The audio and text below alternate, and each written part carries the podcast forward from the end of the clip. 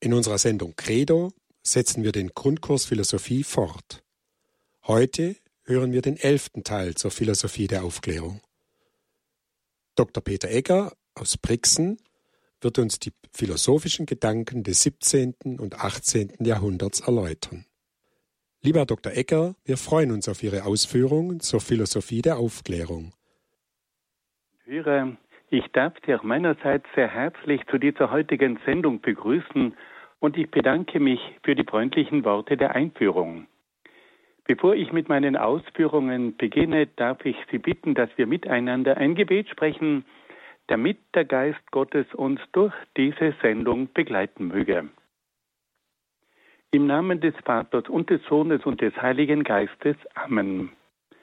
Komm, Heiliger Geist, und erfülle die Herzen deiner Gläubigen und entzünde in ihnen das Feuer deiner Liebe. Sende aus deinen Geist und alles wird neu geschaffen und du wirst das Angesicht der Erde erneuern. Dann wenden wir uns an die Mutter Gottes und bitten sie um ihr fürbittendes Gebet. Gegrüßet seist du, Maria, voll der Gnade. Der Herr ist mit dir. Du bist gebenedeit unter den Frauen und gebenedeit ist die Frucht deines Leibes, Jesus. Heilige Maria, Mutter Gottes, bitte für uns Sünder, jetzt und in der Stunde unseres Todes. Amen. Dann wollen wir uns auch an die Engel wenden und sie um ihren Schutz und um ihr Geleit bitten. Engel Gottes, unsere Beschützer, denen des höchsten Vaterliebe uns anvertraut hat, erleuchtet, beschützt, regiert und leitet uns. Amen. Und zum Schluss wollen wir uns noch an einige Heilige und Selige wenden, die sich in besonderer Weise mit philosophischen Fragen aus christlicher Sicht beschäftigt haben. Heiliger Augustinus, bitte für uns. Heiliger Thomas von Aquin, bitte für uns. Heilige Edith Stein, bitte für uns. Seliger Kardinal Newman, bitte für uns. Und heiliger Papst Johannes Paul II, bitte für uns. Im Namen des Vaters und des Sohnes und des Heiligen Geistes. Amen. Liebe Hörerinnen und Hörer, wir haben in den vergangenen Sendungen einiges über die Philosophie der Aufklärung gehört und haben dabei auch einige Vertreter der englischen und der französischen Aufklärung kennengelernt. Bei der letzten Sendung hatten wir damit begonnen, die italienische Aufklärung vorzustellen. Und dabei behandelten wir vor allem die Gedanken von einem großen italienischen Vertreter der Aufklärung, nämlich von Giovanni Battista Vico. Dieser Mann hat von 1668 bis 1744 gelebt. Er stammte aus Neapel und war dann auch Professor an dieser berühmten Stadt. Wir haben das letzte Mal gehört, dass Giovanni Battista Vico einer der ganz großen Geschichtsphilosophen war. Er hat eine Geschichtsphilosophie entwickelt, die heute noch sehr nachdenklich stimmt. Und so wollen wir heute noch einmal ganz kurz diese Geschichtsphilosophie zusammenfassen und dann auch noch zu Ende führen. Vico hat in seinem gewaltigen Werk Grundlagen einer neuen Wissenschaft eine eigene Geschichtsphilosophie entwickelt. Vico geht zunächst der Frage nach, welche Mächte die Geschichte gestalten. Er verweist auf einige Philosophen wie Epikur, Hobbes und Machiavelli, die die Ansicht vertreten, dass die menschlichen Handlungen vom Zufall bestimmt werden. Andere Philosophen hingegen, wie die Stoiker, behaupten, dass die Geschichte von einem unentrinnbaren Schicksal bestimmt wird und zwingenden Gesetzmäßigkeiten unterliegt. Vico stellt nun fest, dass weder der Zufall noch das unentrinnbare Schicksal die Geschichte erklären können. Der Zufall könne nicht die Ordnung des Weltgeschehens erklären und das unentrinnbare Schicksal kann nicht die Freiheit der menschlichen Handlungen begründen.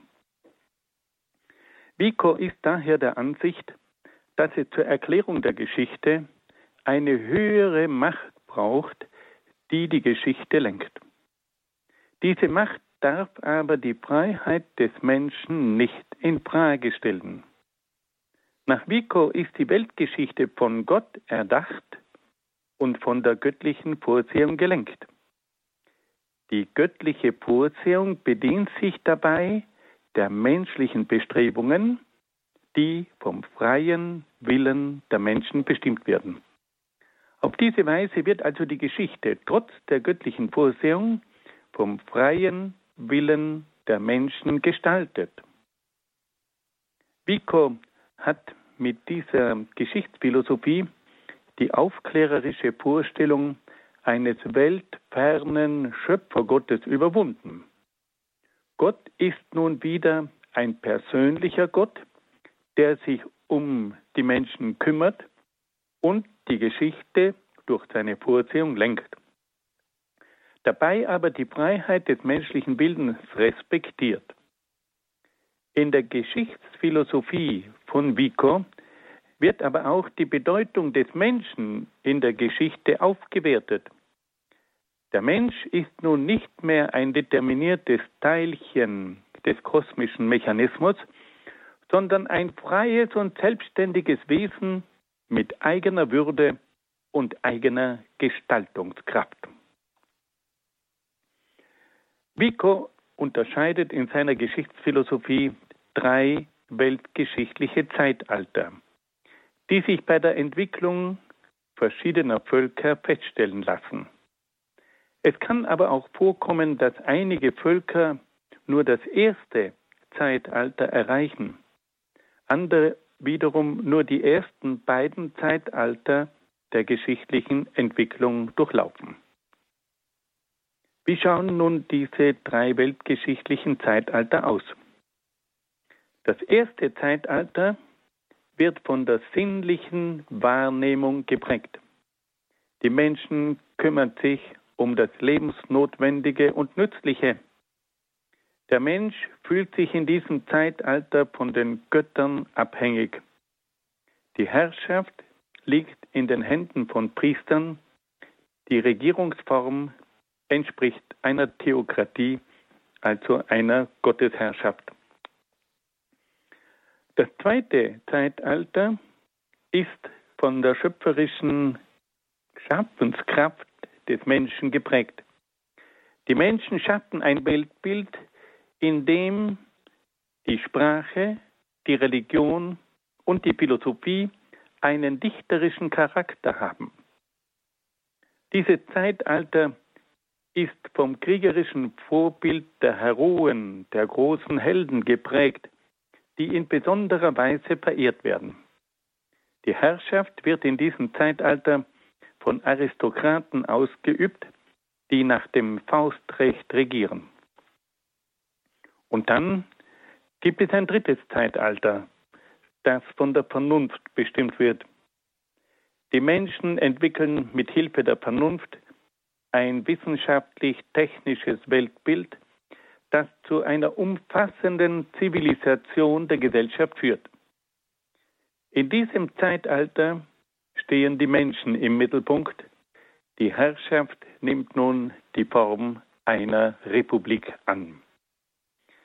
Wenn wir das zusammenfassen, können wir sagen, dass also Vico die Vorstellung entwickelt, dass sich die Geschichte in drei Zeitaltern abspielt. Da haben wir zunächst einmal das göttliche Zeitalter, das hauptsächlich von der Religion bestimmt wird. Dann haben wir das heroische Zeitalter, das von Mythen und von der Poesie bestimmt wird. Und in diesem Zeitalter herrschen Aristokraten mit Hilfe des Faustrechts. Und dann gibt es das Zeitalter der Zivilisation, das von der Vernunft bestimmt wird und ein wissenschaftlich-technisches Weltbild entwickelt. In dieser Zeit der Zivilisation kommt es zur Entstehung einer neuen Regierungsform, nämlich der Republik. Wir haben also drei Zeitalter, das göttliche Zeitalter, das von der Religion bestimmt wird, das heroische Zeitalter, das von den Mythen bestimmt wird, und das Zeitalter der Zivilisation, das von der Vernunft bestimmt wird. Vico setzt sich dann auch mit einer aufklärerischen Theorie auseinander. Die Aufklärung hat den Standpunkt vertreten, dass die Geschichte ein ständiger Fortschritt sei. Aber Vico kritisiert diese Vorstellung der Aufklärung. Er sagt, dass jede Gesellschaft nach einer Phase des Aufstiegs in eine Phase des Niedergangs übergeht. Ja, er sagt sogar, dass die Phase der Zivilisation, also die dritte Phase, eines Volkes schon den Keim des Verfalls in sich trägt. Und dass dieses Volk dann wieder zurücksinkt in das heroische Zeitalter. Die Weltgeschichte ist also nicht ein ständiger Aufstieg, sondern sie ist vielmehr ein ständiger Aufstieg und ein ständiger Verfall. Vico nennt schließlich auch die Folgen, die der Verfall einer Zivilisation nach sich zieht. Er spricht von drei verschiedenen Möglichkeiten. Die erste Möglichkeit besteht darin, dass der Verfall einer Zivilisation zum Ende der Republik und zur Errichtung einer absolutistischen Monarchie führt, die dem Chaos ein Ende bereitet. Die zweite Möglichkeit besteht darin, dass das dekadente Volk von besseren Völkern unterworfen und von diesen regiert wird. Die dritte Möglichkeit besteht in einem Rückfall in die Barbarei, bis die wenigen übrig gebliebenen Menschen wieder zu einer gesellschaftlichen Ordnung zurückfinden, die auf der Religion und auf der Gerechtigkeit aufbaut. Das sind unglaublich tiefe Gedanken. Vico beschreibt also hier die Folgen der Dekadenz, die Folgen des Verfalls. Er sagt, da gibt es eine erste Möglichkeit, dass es zum Ende der Republik und der Demokratie kommt und dass eine absolutistische Monarchie entsteht, die dem Chaos ein Ende bereitet. Es kommt also zur Diktatur. Die zweite Möglichkeit besteht darin, dass das dekadente Volk von besseren Völkern unterworfen und von diesen regiert wird. Und die dritte Möglichkeit besteht darin, dass es zu einem Rückfall in die Barbarei kommt, bis dann schließlich einige Menschen begreifen, dass man etwas unternehmen muss, um die gesellschaftliche Ordnung wiederherzustellen. Und diese Neuorientierung basiert auf der Religion und auf der Gerechtigkeit. Da wird man auch in der heutigen Zeit sehr nachdenklich. Vico betont, dass der Verfall einer Zivilisation kein zwingendes Gesetz ist.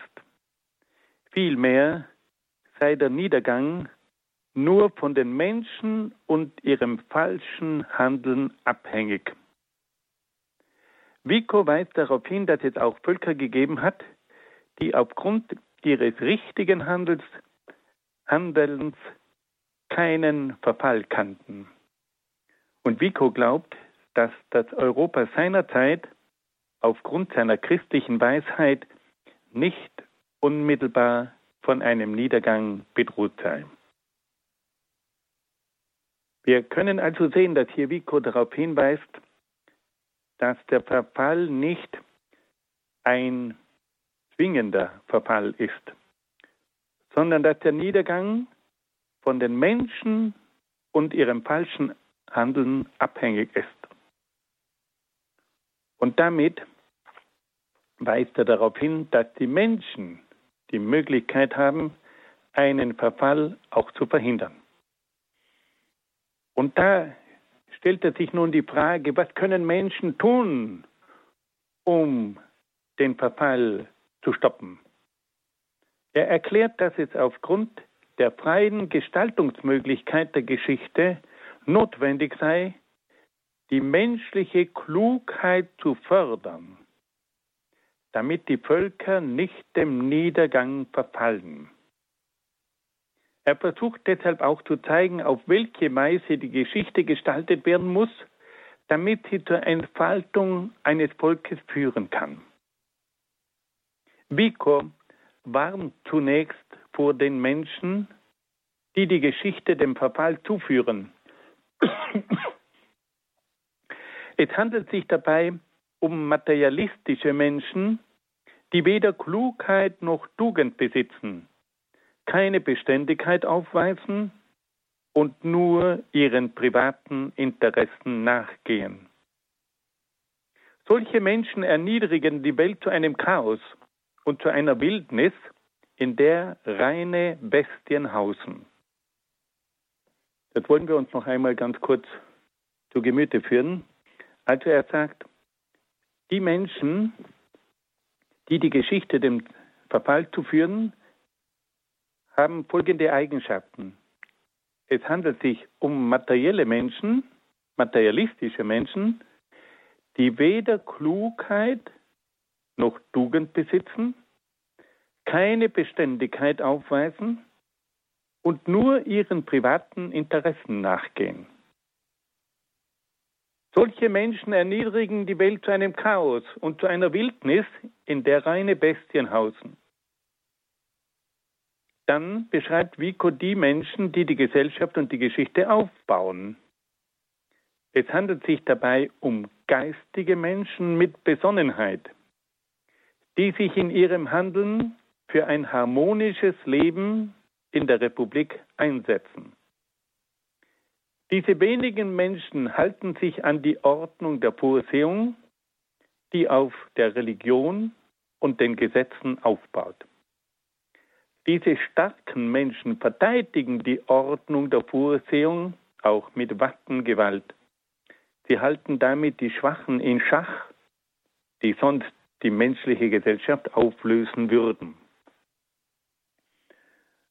Wir sehen also, dass Vico einmal die zerstörerischen Menschen beschreibt, die er als materialistische Menschen beschreibt, und dann, wie er die aufbauenden Menschen beschreibt. Es handelt sich nach Vico um geistige Menschen mit Besonnenheit, die sich in ihrem Handeln für ein harmonisches Leben in der Republik einsetzen und die sich darum bemühen, eine Gesellschaft auf den Grundlagen der Religion und des Gesetzes aufzubauen.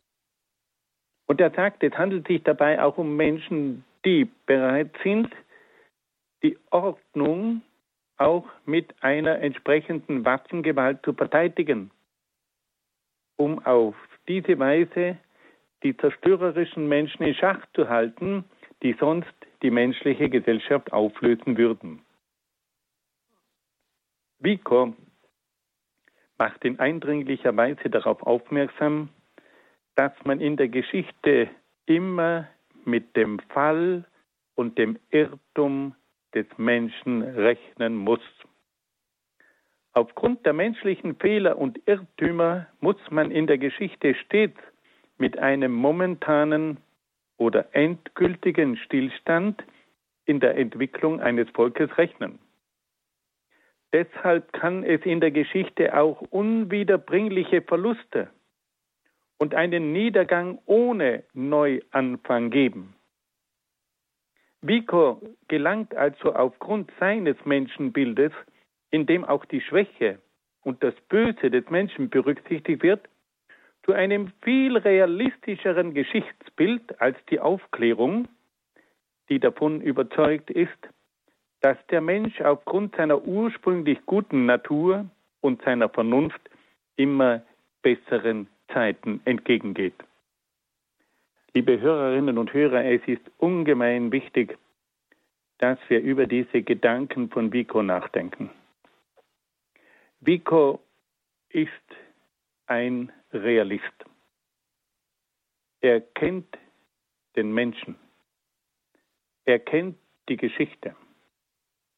Und er weiß, dass der Mensch nicht dieses ideale Wesen ist, als dass er von der Aufklärung oft hingestellt wird.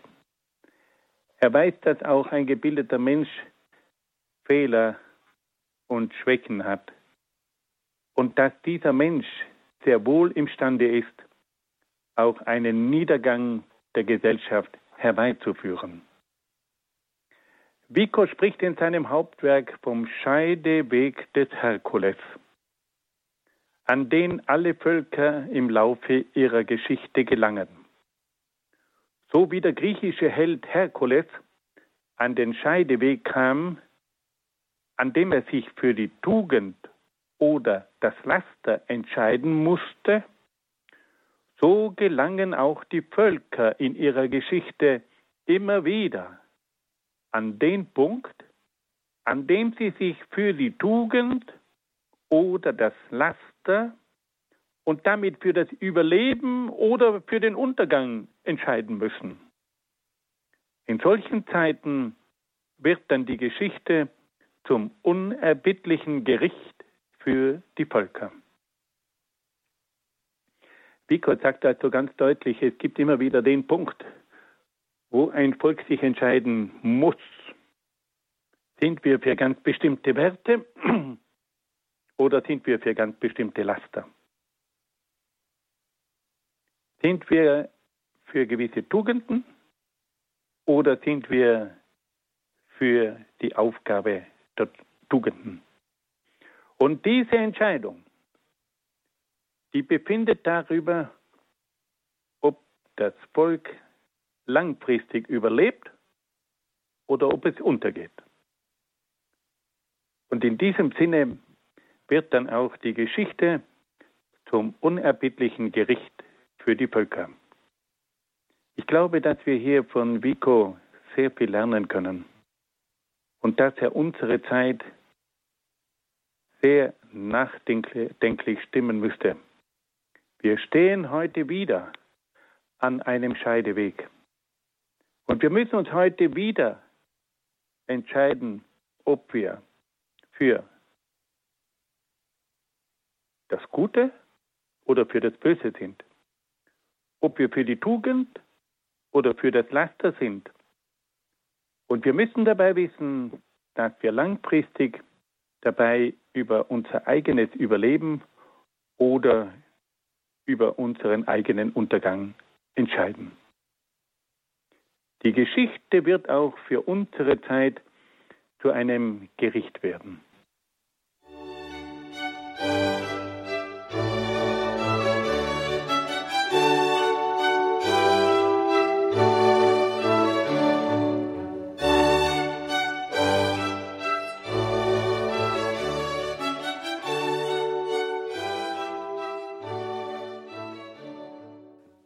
Liebe Hörerinnen und Hörer, wir kommen nun zu einem zweiten Vertreter der italienischen Aufklärung. Und da geht es nun um die berühmte Gestalt von Cesare Beccaria.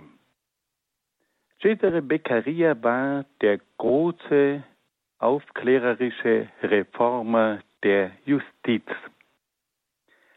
Beccaria wurde 1738 als Sohn einer wohlhabenden adeligen Familie in Mailand geboren. Der junge Cesare wurde in einem Kolleg in Parma erzogen. Dann studierte er Rechtswissenschaften an der Universität von Pavia. Anschließend begann er mit dem Studium der Wirtschaftswissenschaften. In diesen Jahren setzte sich Beccaria mit den Werken von Montesquieu, Diderot und Rousseau auseinander. Er lernte auch die Brüder Pietro und Alessandro Verri kennen, die zu den führenden Aufklärern der Lombardei gehörten. Die Brüder Verri regten ihn an, ein Werk über das Strafrecht zu schreiben. Dabei erhielt Beccaria von Alessandro Verri, der für den Schutz der Häftlinge in den Mailänder Gefängnissen zuständig war, wertvolle Informationen über die konkreten Auswirkungen des damaligen Strafrechts. So kam es, dass Beccaria im Alter von 25 Jahren sein berühmtes Werk über Delikte und Strafen verfasste. In den aufklärerischen Kreisen wurde das Buch mit großer Begeisterung aufgenommen. Voltaire und die französischen Aufklärer bezeichneten das Buch als ein Meisterwerk.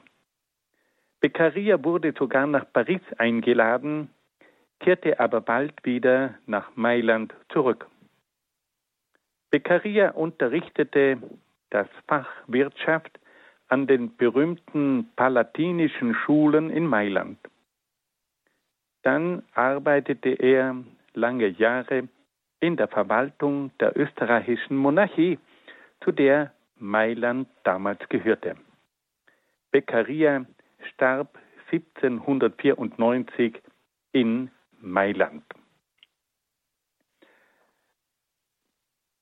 Beccaria wendet sich in seiner epochalen Schrift über die Delikte und Strafen gegen das barbarische Strafrecht seiner Zeit und bemühte sich um eine grundlegende Erneuerung des Strafrechts. Er geht davon aus, dass die Bestrafung für ein Delikt nicht von der Vergeltung und von der Abschreckung ausgehen dürfe, sondern nach dem Nutzen für die öffentliche Ordnung und Sicherheit zu bemessen sei. Das ist also bemerkenswert. Er sagt, die Bestrafung hat nicht den Sinn der Vergeltung und der Abschreckung, sondern sie müsse sich am Nutzen für die öffentliche Ordnung und Sicherheit bemessen lassen. Beccaria ist der Ansicht, dass die Todesstrafe und die Folter der öffentlichen Ordnung und Sicherheit nicht nützlich seien. Er lehnt die Todesstrafe ab, weil die Gesellschaft nicht das Recht habe, einen Bürger zu töten. Er wendet sich auch gegen die Folter, weil diese kein Maßstab für die Wahrheit sein könne. Liebe Hörerinnen und Hörer, hier haben wir es also mit jenem Denker zu tun, der als erster in der Aufklärung ganz klar zum Ausdruck gebracht hat, dass die Todesstrafe abzulehnen sei. Und er begründet das auch damit, dass er sagt, die Gesellschaft hat nicht das Recht, einen Bürger zu töten. Er wendet sich auch gegen die Folter und erklärt, dass diese kein Maßstab für die Wahrheit sein könne. Weil jemand, der gepoltert wird, der sagt alles, damit er wieder freikommt. Beccaria ist also jener aufklärerische Denker, der als erster sich ganz klar für die Abschaffung der Todesstrafe und der Folter eingesetzt hat. Beccaria wendet sich auch gegen die oft willkürlich verhängten Strafen seiner Zeit. Die Strafen müssen durch einen sicheren Tatbestand und ein einwandfreies Urteil begründet werden. Er betont, dass man einen Angeklagten erst nach dem Urteil als Verbrecher bezeichnen dürfe. Das sind Maßstäbe, die heute noch grundlegend sind. Also die Strafen müssen durch einen sicheren Tatbestand und ein einwandfreies Urteil begründet werden und ein Angeklagter darf, darf erst nach dem Urteil als Verbrecher bezeichnet werden. Die Strafen sollen nicht von schrecklicher Art, sondern gemäßigt und von längerer Dauer sein. Die Strafen sollen zur Besserung und zur Wiedereingliederung des Täters in die Gesellschaft führen. Ein solches Strafrecht würde eine viel größere Wirkung auf den Einzelnen und die Gesellschaft ausüben. Das Werk Beccarias über die Delikte und Strafen wurde sehr bald in die wichtigsten europäischen Sprachen übersetzt und hat in vielen europäischen Ländern starke Beachtung gefunden. Es wurde auch von den sogenannten aufgeklärten Herrschern mit Aufmerksamkeit gelesen und hat in entscheidender Weise zur Revision des bis dahin oft barbarischen Strafrechtes geführt, zum Beispiel zur Abschaffung der Folter. Fassen wir das noch einmal ganz kurz zusammen. Cesare Beccaria war also ein Adeliger aus der Lombardei in Italien. Er hatte Rechtswissenschaften und Wirtschaftswissenschaften studiert. Er setzte sich mit den verschiedenen aufklärerischen Denkern aus Frankreich auseinander und befasste sich dann schon in jungen Jahren mit dem Problem des Strafrechtes. Er hat dann ein grundlegendes Werk über das Strafrecht verfasst, das den Titel trägt über die Delikte und Strafen. Und er wendet sich dabei gegen das barbarische Strafrecht seiner Zeit. Er ist gegen die Todesstrafe und gegen die Folter. Und er erklärt, dass die Gesellschaft nicht das Recht habe, einen Bürger zu töten. Und er wendet sich auch gegen die Folter, weil diese kein Maßstab für die Wahrheit sein können. Er fordert, dass die Strafen durch einen sicheren Tatbestand und ein einwandfreies Urteil begründet werden müssen. Er betont, dass man einen Angeklagten erst nach dem Urteil als Verbrecher bezeichnen darf. Er sagt, dass die Strafen vor allem die Aufgabe hätten, den Menschen zu einer Besserung zu führen und eine Wiedereingliederung in die Gesellschaft anstreben müssten. Das sind revolutionäre Forderungen. Aber diese Forderungen sind grundlegende Prinzipien der heutigen Rechtsprechung. Und insofern gehört Cesare Beccaria zu den Vätern des modernen Strafrechts.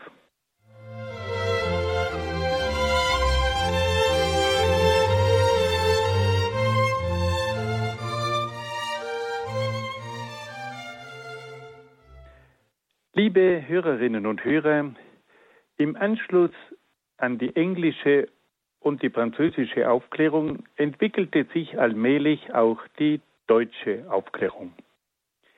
Die Aufklärung hatte aber zunächst beträchtliche Schwierigkeiten, in Deutschland Fuß zu fassen.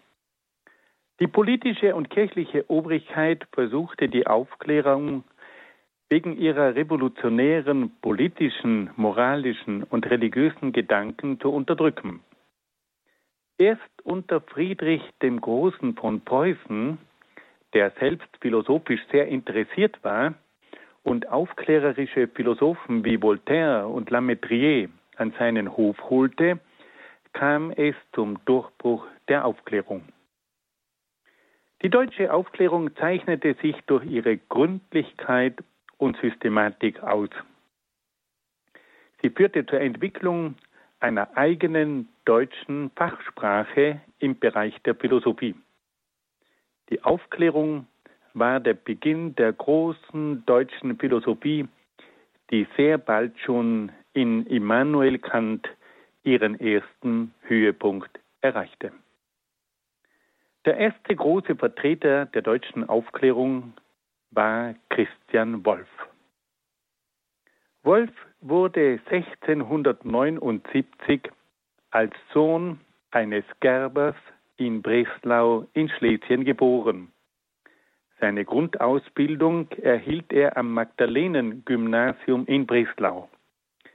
Dann studierte er Theologie, Physik und Mathematik in Jena. Im Jahr 1706 wurde er Professor für Philosophie und Mathematik an der Universität von Halle. Ab 1709 hielt er auch Vorlesungen über Physik. Er hielt seine Vorlesungen in Philosophie in deutscher Sprache und trug damit entscheidend zur Entstehung einer eigenen deutschen Fachsprache im Bereich der Philosophie bei. Wolf wurde vor allem von Friedrich dem Großen von Preußen gefördert. Dieser Mann war selbst philosophisch sehr interessiert und hatte vor allem die französischen Philosophen der Aufklärung studiert. Unter seiner Herrschaft wurde Christian Wolff zum führenden Philosophen, aber auch zum führenden Lehrer der Philosophie in Preußen. Wolf starb im Jahr 1754 in Halle an der Saale. Wenn wir nun das Werk von Christian Wolf etwas näher betrachten, dann können wir feststellen, dass dieser Denker zunächst der große Systematiker der Philosophie war. Er unterteilte die Philosophie in die theoretische Philosophie und in die praktische Philosophie.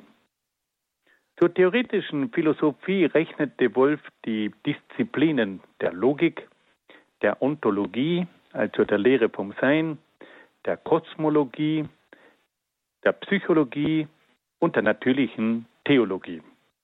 Zur praktischen Philosophie hingegen rechnete er die Disziplinen der Ethik, der Staatslehre und der Ökonomie. In dieser klaren Unterteilung kommt schon etwas typisch Deutsches zum Ausdruck. Die deutsche Geistesart bemüht sich stets um die Systematik und wird wegen dieser wunderbaren Eigenschaft von anderen Völkern bewundert. Bei den Deutschen hat alles ein System. Und auch die Philosophie hat ein System.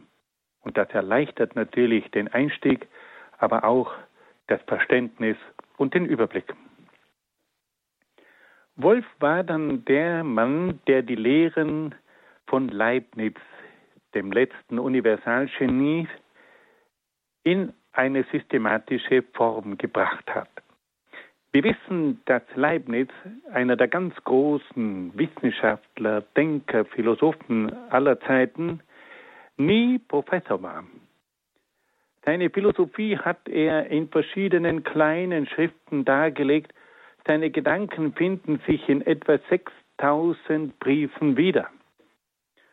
Und nun kam Wolf und hat diese grandiosen Gedanken von Leibniz in einer systematischen Form vorgetragen und hat auf diese Art und Weise die Philosophie von Leibniz einem breiten Publikum erschlossen. Durch ihn wurde Leibniz bis zum Erscheinen von Immanuel Kant zum bestimmenden Philosophen an den deutschen Universitäten. Wolf hat aber die Philosophie von Leibniz nicht in allen Punkten geteilt, sondern sie in verschiedenen Punkten auch modifiziert und verändert. Wir können eines sagen, ohne diese Vermittlerrolle von Christian Wolf wären wahrscheinlich die grandiosen Gedanken von Leibniz nie einem größeren Publikum zugänglich geworden. Und wahrscheinlich wären die Gedanken und Lehren und Theorien von Leibniz niemals in der Öffentlichkeit wirklich zur Geltung gekommen. Christian Wolff hat auch mehrere philosophische Werke aus dem Lateinischen, Französischen und Englischen ins Deutsche übersetzt und dabei verschiedene Begriffe für die deutschsprachige Philosophie geprägt. Wolff hat auf diese Weise einen entscheidenden Beitrag für die Entstehung einer deutschsprachigen Philosophie geleistet. Wir können also sagen, dass Christian Wolff drei große Verdienste hat. Er hat einmal die Philosophie in einer systematischen Form dargestellt.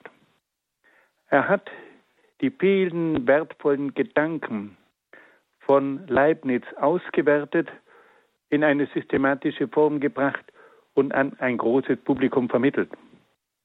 Und er hat auch durch seine Übersetzertätigkeit viele Begriffe aus dem Lateinischen, dem Französischen und dem Englischen ins Deutsche gebracht und hat damit den geistigen Schlüssel geliefert, um eine entsprechende Philosophie zu entwickeln. Wir können sagen, dass heute die deutsche Sprache über so viele philosophische Begriffe verfügt, wie wahrscheinlich nur noch die griechische Sprache. In diesem Sinn war also Christian Wolff der große Vermittler, der es verstanden hat, die Philosophie vielen Menschen zugänglich zu machen. Und er war gewissermaßen der Beginn einer großen Schule, die sich dann fortgesetzt hat durch die nächsten Generationen.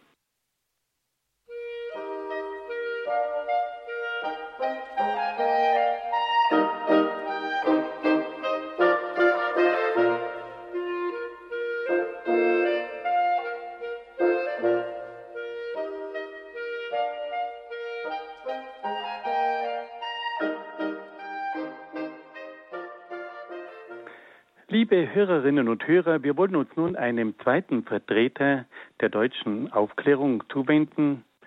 Und da geht es nun um den Denker Alexander Gottlieb Baumgarten. Ich darf Ihnen zunächst etwas von seinem Leben erzählen und dann werden wir uns mit seiner Lehre befassen. Alexander Gottlieb Baumgarten wurde im Jahr 1714 als Sohn eines protestantischen Garnisonspredigers in Berlin geboren. Er war also der Sohn von einem protestantischen Militärkaplan. Der junge Alexander besuchte zunächst für einige Jahre die Schule zum Grauen Kloster. Nach dem frühen Tod seiner Eltern kam er in das Waiseninstitut von August Hermann Franke nach Halle das im Geist des Pietismus geführt wurde. Dieser Geist des Pietismus mit seiner Herzensfrömmigkeit und mit seiner geübten Nächstenliebe hat Baumgarten ganz entscheidend geprägt. Dann studierte Baumgarten an der Universität von Halle die Fächer Theologie, Philosophie, Rhetorik und Poetik. Er war ein Schüler von Christian Wolff und wurde von dessen Rationalismus auch geprägt. Nach dem Abschluss seiner Studien unterrichtete er zunächst am Weißen Institut von August Hermann Franke. Später lehrte er dann Philosophie an der Universität von Halle. Dann erhielt er eine Berufung an die Universität von Frankfurt an der Oder, wo er als Professor für Weltweisheit und als Professor für die schönen Wissenschaften wirkte. Baumgarten starb im Jahr 1762 in Frankfurt an der Oder. Der Philosoph Baumgarten hat eine ganz große Bedeutung. Er gilt als der Begründer der aufklärerischen Lehre von der Ästhetik. Baumgarten hat die Ästhetik als eigene philosophische Disziplin begründet.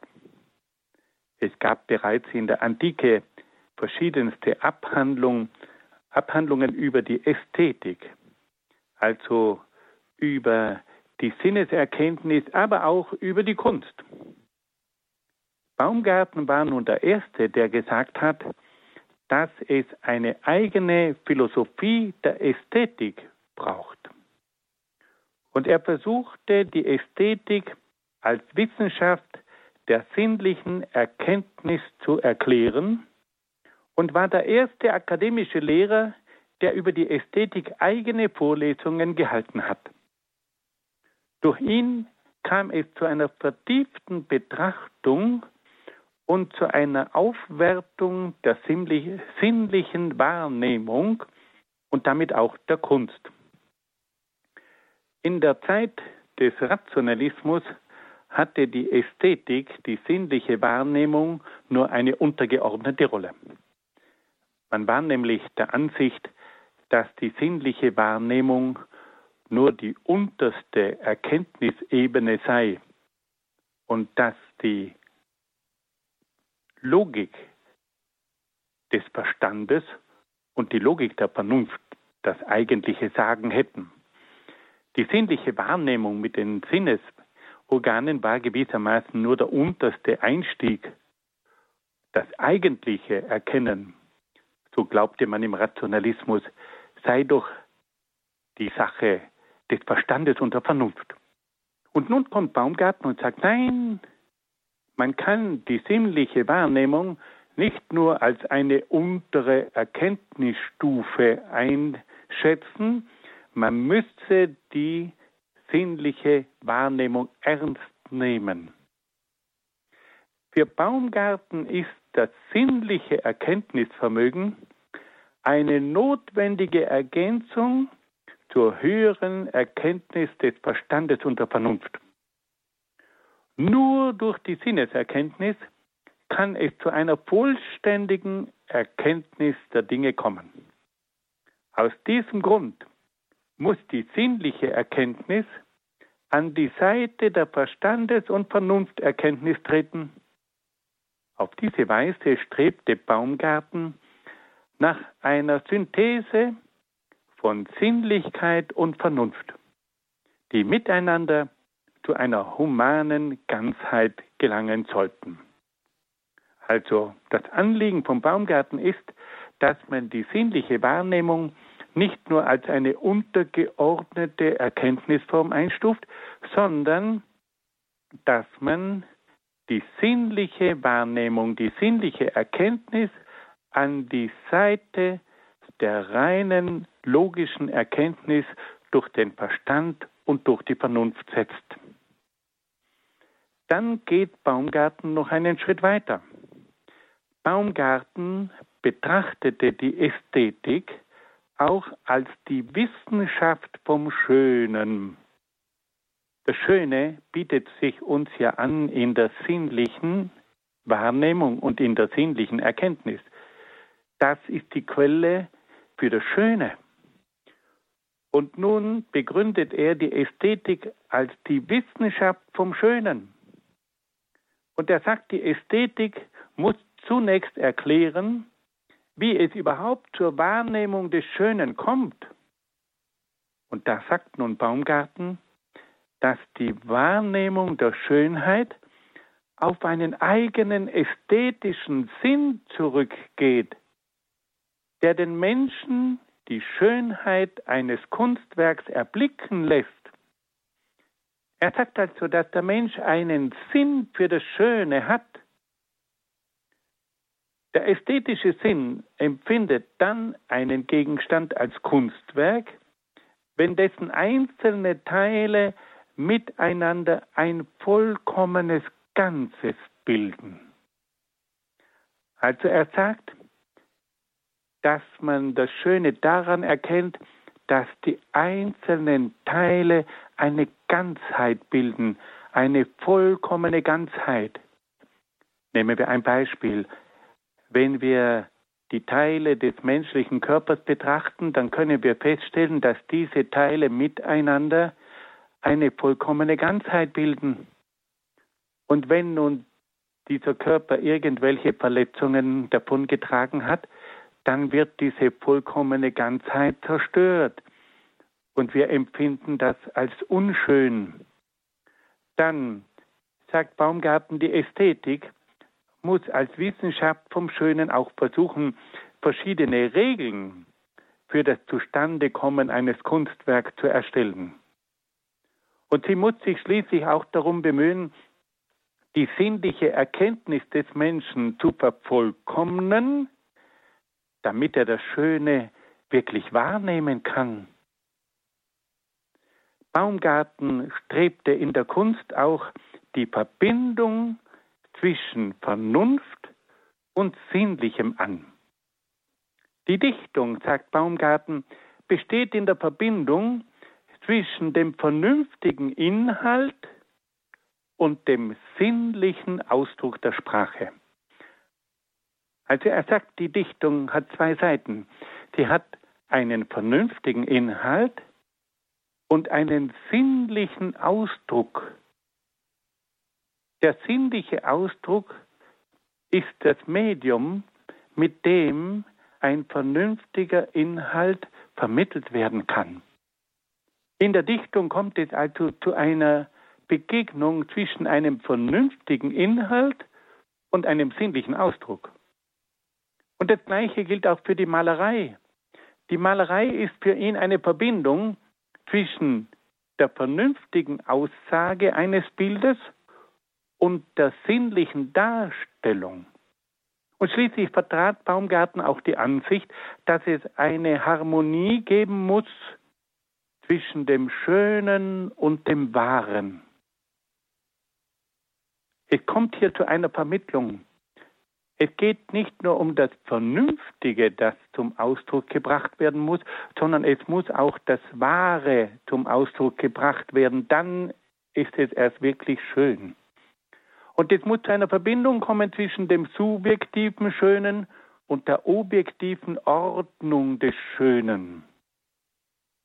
Auf diese Weise ist also das Schöne auch das Wahre und das Wahre auch das Schöne. Wenn wir diesen Schlüssel von Baumgarten hier einmal auf den Punkt bringen, können wir sagen, Baumgarten ist ein typischer Vertreter der Aufklärung. Er sagt, dass die Kunst einen vernünftigen Inhalt haben muss, aber dass sie mit Hilfe eines sinnlichen Mediums diesen vernünftigen Inhalt zum Ausdruck bringt. In der Dichtung wird der vernünftige Inhalt durch den sinnlichen Ausdruck der Sprache vermittelt. In der Malerei wird der vernünftige Inhalt mit Hilfe der Farben und der verschiedenen Figuren dargestellt. Und schließlich sagt dann Baumgarten auch, dass die Kunst eine Harmonie sein muss zwischen dem Schönen und dem Wahren. Es gibt nicht das Schöne, das nicht auf dem Wahren aufbaut. Und damit bindet er die Kunst an die Vernunft und an das Wahre.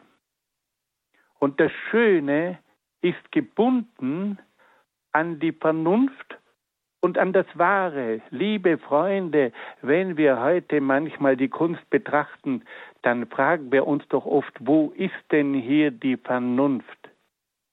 Wo ist denn hier das Wahre? Wo ist denn hier der Sinn?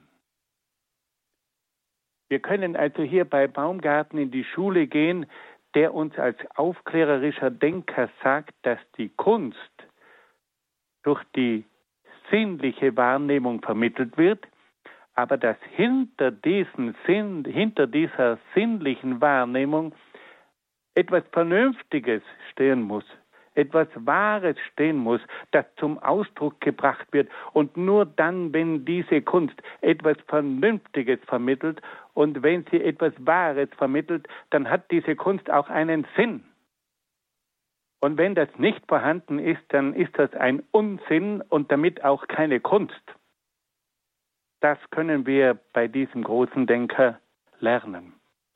Baumgarten betrachtet dann die Ästhetik auch als Genuss und als Quelle des Glücks. Durch ein entwickeltes ästhetisches Empfinden kann der Mensch das Schöne und die Kunst genießen. Auf diese Weise wird die Kunst in ihren verschiedensten Formen, in der Malerei, in der Dichtung und in der Musik zu einem vernünftigen Lebensgenuss des Menschen. Diese Ausführungen über die Ästhetik von Baumgarten haben eine nachhaltige Wirkung ausgeübt. Sie beeinflussten das Kunstverständnis der Klassik, der Romantik und des Idealismus. Sie wurden von Kant, von Herder, von Goethe und vor allem von Schiller und auch von Hegel sehr geschätzt. Sie enthalten grundlegende Aussagen, die auch heute noch Gültigkeit haben. Dieser Name von Alexander Baumgarten ist kaum bekannt. aber er gilt in der Philosophiegeschichte als der Begründer der Ästhetik im Sinne eines eigenen philosophischen Faches. Und er hat es geschafft, die Verbindung zwischen Vernunft und sinnlichem Wahrnehmen herzustellen. Er hat uns gesagt, dass die Kunst immer verbunden sein muss mit der Vernunft, mit dem Wahren. Die Kunst ist Ausdruck von etwas Vernünftigem, von etwas Wahrem und von etwas Sinnvollem. Liebe Hörerinnen und Hörer, wir haben heute ganz kurz über folgende Denker etwas gehört, über Gian Battista Vico und seine Geschichtsphilosophie, dann über Cesare Beccaria und seine Reform des Strafrechts, dann haben wir uns der deutschen Aufklärung zugewendet. Wir haben von Christian Wolff als dem Begründer der deutschen Aufklärung gesprochen und schließlich haben wir uns zum Schluss noch mit Alexander Baumgarten beschäftigt, der als der Begründer der aufklärerischen Philosophie der Ästhetik gilt. Ich danke Ihnen sehr, sehr herzlich für Ihre freundliche Aufmerksamkeit. Ich wünsche Ihnen alles Gute und Gottes besonderen Segen. Lieber Herr Dr. Egger, auch wir wünschen Ihnen Gottes reichen Segen für Ihr Schaffen und wir bedanken uns ganz herzlich für Ihren Vortrag zu den Philosophen der Aufklärung, die uns allen weniger bekannt sind. Sie haben uns mit Vico und Beccaria zwei Philosophen und deren Gedanken vorgestellt, bei denen deren Betrachtungen im 18. Jahrhundert aber wie genau auf unsere Zeit heute passen auf das Thema Entwicklung der Gesellschaft. Mich hat es besonders fasziniert, wie Sie vom Scheideweg des Herkules gesprochen haben, vor dem aus meiner Schätzung auch wir in Europa stehen. Oder wie Pekaria äh, grundlegende Prinzipien zur Rechtsprechung entwickelt hat. Zusätzlich zu Wulff und Baumgarten. Wir sagen Ihnen ein ganz herzliches Vergelt's Gott für Ihren interessanten Vortrag. Liebe Hörer und Hörerinnen, wenn Sie die Vorträge wieder hören wollen, können Sie CDs bestellen beim CD-Dienst. Die Nummer ist 08328 921 120. Ich wiederhole 08328 921 120. Aus dem Ausland die Vorwahl 0049. Sie können aber auch den Vortrag über Podcast herunterladen auf horeb.org.